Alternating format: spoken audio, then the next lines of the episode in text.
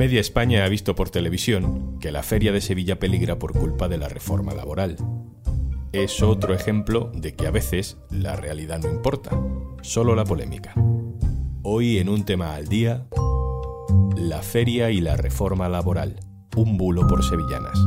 Un tema al día con Juan Luis Sánchez, el podcast de eldiario.es. Una cosa antes de empezar.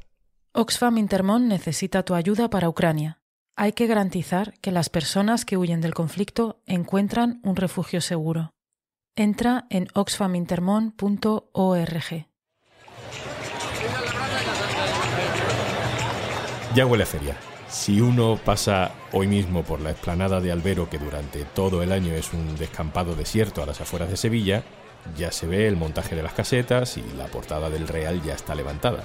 Las calles del recinto están llenas de farolillos con las bombillas apagadas, esperando al alumbrado, o sea, al primer día de feria, previsto para el 1 de mayo.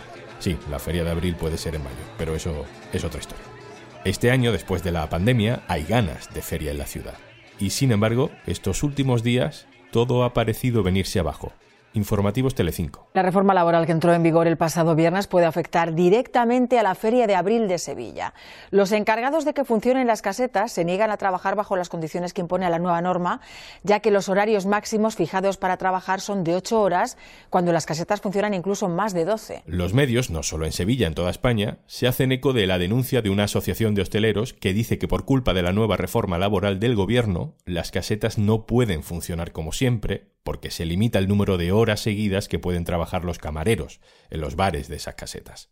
Esto es el telediario de televisión española. Sí, buenas tardes. Parece que peligra la celebración de la que va a ser la primera feria de abril tras la pandemia. Cuando falta un mes para su celebración, la Asociación Andaluza de Hosteleros de la feria, que representa en torno a un 70% de los caseteros de la feria de Sevilla, ha convocado un paro ante los problemas que dicen va a ocasionar la nueva reforma laboral que limita la contratación temporal. Y esto es Canal Sur. Nosotros estamos además con uno de ellos que lleva 30 años en la feria, tiene más de 30 casetas. ¿Qué pasa con la reforma laboral y la feria? La reforma laboral que tenemos es que tenemos que tener contratar a las personas 8 horas.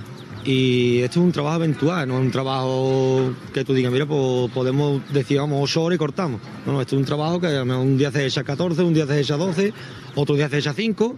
Aquí no sabemos la hora que vamos a echar. Aquí sabemos cuándo entramos, pero cuando vamos a salir no. Así que durante toda la semana se ha instalado la sensación de que la reforma laboral del gobierno algo ha tocado que no permite trabajar más de ocho horas diarias. Laura Olías, experta en información laboral del diario.es. Hola Laura. Hola, ¿qué tal? Vamos a ver, ¿qué se ha tocado en la reforma laboral que pueda afectar a las jornadas de trabajo de la Feria de Sevilla? ¿Qué, ¿Qué, dice la reforma laboral sobre este asunto? Pues no dice nada, y por eso es lo sorprendente de esta polémica. La reforma laboral toca otras cuestiones muy relevantes del derecho laboral, como pueden ser los tipos de contrato, pero no aborda en absoluto el tema de la jornada laboral.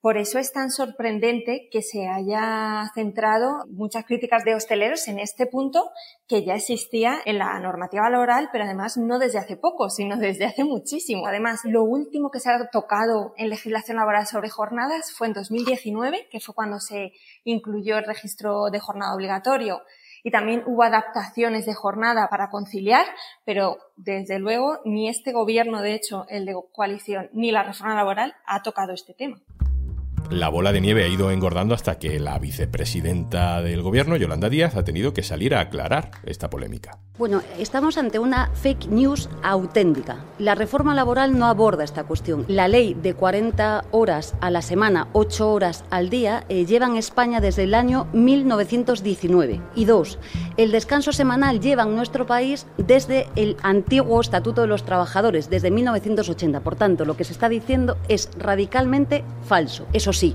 las leyes hay que cumplirlas en todos los sitios. O sea que, Laura, los hosteleros de las ferias que se van a celebrar ahora en Andalucía, más que preocuparse por la nueva ley laboral, deberían preocuparse por si están incumpliendo las leyes de toda la vida.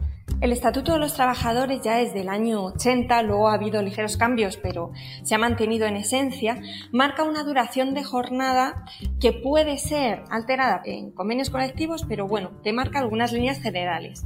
La jornada semanal máxima de 40 horas. También lo que te dice, y esto sí que es muy importante, es que el descanso entre jornadas, entre una jornada y la siguiente, tiene que tener un mínimo de 12 horas y luego en general se establecen jornadas diarias de 9 horas pero con la coletilla, salvo que se pacte otra cosa por convenio colectivo, ¿no? Siempre respetando esas 12 horas de mínimo de descanso entre jornadas. De hecho, el convenio de hostelería de Sevilla amplía la jornada diaria posible justo para varios meses, entre ellos abril, ¿no? Y lo que regula es una bolsa de horas de trabajo irregular, ¿vale? Por el cual se permite que haya jornada de horas de 10 horas al día, como máximo 50 horas semanales. Pero en cualquier caso, se insiste que el descanso entre jornadas tiene que ser de 12 horas. Eso se mantiene. Claro, eso es una clave importante, ¿no? Porque si tú estás cerrando eh, la caseta, el bar de la caseta a las 6 de la mañana y lo estás volviendo a abrir a las 12 de la mañana del día siguiente, mm, algo no cuadra. Pues lo que ha existido siempre, turnos de trabajo. Lo que no se puede tolerar es que por el hecho de que una actividad, en este caso una caseta, esté abierta muchas horas, tiene que haber un solo trabajador a cargo de todo ese trabajo de toda la vida, han existido turnos de mañana, de tarde, de noche en caso de que sean necesarios y lo que no pueden pretender los hosteleros es que porque su caseta esté abierta muchas horas, un trabajador tenga que prescindir del descanso diario eh, mínimo ¿no? que se regula y que de hecho en eso la justicia europea suele ser muy, muy contundente. El descanso laboral no se regula porque sí, es una cuestión de salud laboral. Luego cuando la gente no descansa, cuando tiene excesivas cargas de trabajo, tienen lugar accidentes y a veces muertes, desgraciadamente. Por lo tanto, no es ninguna tontería. ¿Y lo de compensarlo pagando horas extra tampoco vale? Las horas extraordinarias también están reguladas en el Estatuto de los Trabajadores, tampoco lo toca la reforma laboral y sí permite horas extra, pero con límites. Igualmente, siempre respetando esas 12 horas mínimas de descanso. Se puede ordenar horas extras que pueden ser pagadas o pueden ser compensadas en descanso. Y hay situaciones en las cuales puede haber como horas extra más allá ¿no? de los mínimos, pero es para situaciones como de riesgo, por ejemplo, un incendio, para atender cuestiones urgentes. Y en este caso, pues la feria de Sevilla, aunque tengamos muchas ganas de que llegue, no lo es. Hay un aspecto, sin embargo, que yo creo que sí que puede preocupar a la hostelería en general, no solo a la de las ferias de Andalucía, ¿no? Y, que tiene que ver con los contratos temporales. Eh, ¿Qué contrato hay que hacerle a los camareros si digamos que el contrato por obra y servicio mm, ya no existe? No existe el contrato por obra y servicio. Eso es verdad que era el contrato más utilizado en España. La reforma laboral cambia los tipos de contrato, pero claro que regula contratos temporales cuando hay causas temporales. Y justo uno de los contratos temporales que regula se adapta totalmente además a este tipo de situaciones tan puntuales. Es el contrato por circunstancias de la producción, ya sean por causas imprevisibles, hay un pico de trabajo, etcétera, necesito contratar temporal, o por causas previsibles pero de muy corta duración y ese que se denomina contrato ocasional y que justo mencionaban situaciones tipo ferias, etcétera, cuando también vienen a lo mejor algunas ferias, pues, por ejemplo, de venta de calzado, todo este tipo de picos de trabajo muy puntuales sí se justifican. Creo también que puede haber cierta polémica por el tema de los contratos temporales, pero aún así parece un poco injustificada porque sí que hay una opción de contratar temporal.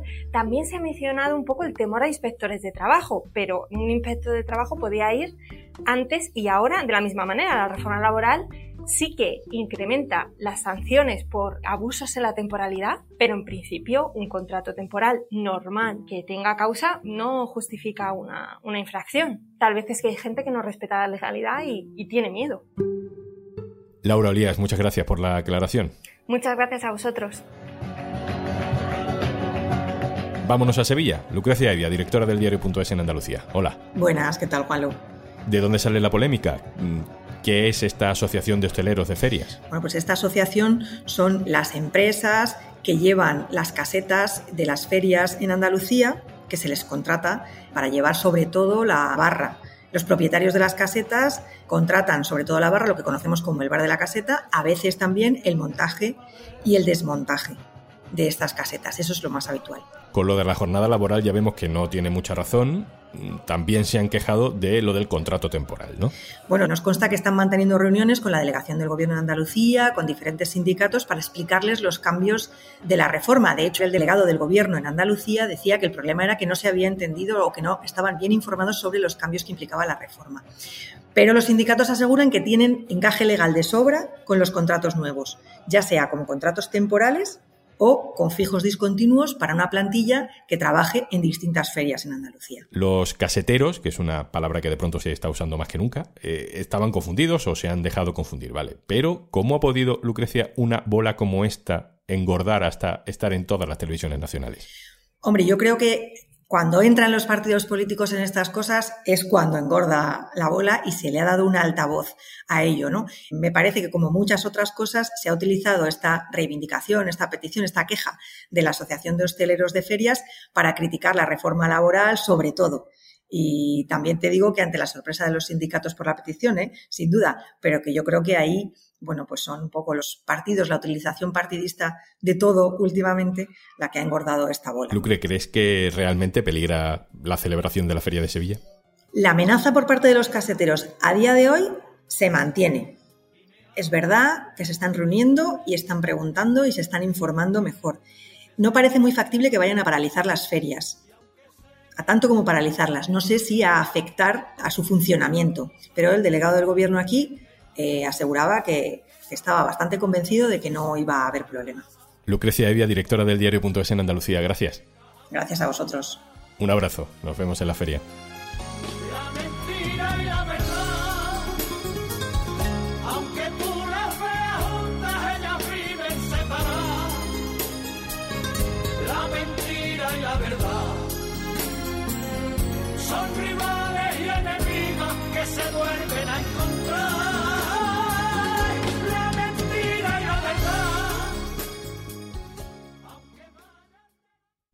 Y antes de marcharnos... Si te gusta profundizar en la información, en Podimo te ofrecemos podcasts como Las dos muertes de Javier Ardines, Gal el Triángulo, En la jaula de oro o A hostias con la realidad, para ir más allá de titulares y datos sin alma.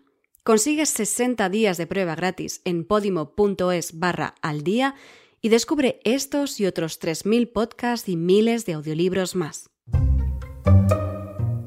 Esto es un tema al día, el podcast del diario.es. Puedes suscribirte también a nuestra newsletter. Vas a encontrar el enlace en la descripción de este episodio. Este podcast lo producen Carmen Ibáñez y Zascun Pérez. El montaje es de Pedro Godoy.